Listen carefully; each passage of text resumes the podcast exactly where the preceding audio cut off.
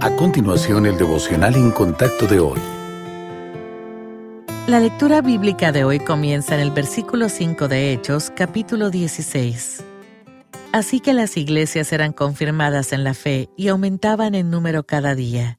Y atravesando Frigia y la provincia de Galacia, les fue prohibido por el Espíritu Santo hablar la palabra en Asia. Y cuando llegaron a Misia, intentaron ir a Bitinia, pero el Espíritu no se lo permitió. Y pasando junto a Misia, descendieron a Troas. Y se le mostró a Pablo una visión de noche.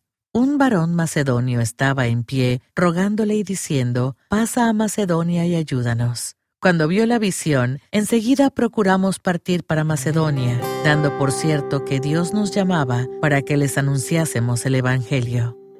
¿Se ha enfrentado usted alguna vez a una puerta cerrada? Es muy frustrante, ¿verdad? El apóstol Pablo lo entendía muy bien. En su segundo viaje misionero, encontró una y otra vez el camino bloqueado por el Espíritu Santo. A Pablo debió parecerle extraño que Dios le impidiera difundir el Evangelio, pero en vez de enfadarse o intentar abrirse camino a la fuerza en un nuevo territorio, Pablo esperó la dirección del Señor. La Biblia no nos dice cuánto tiempo permanecieron él y Timoteo en Troas, pero el apóstol no se movió hasta que el Señor le reveló la entrada a un nuevo campo misionero. Si usted se encuentra en un periodo de espera, haga lo que hizo Pablo. Considere su situación como una oportunidad para buscar el propósito y la dirección de Dios.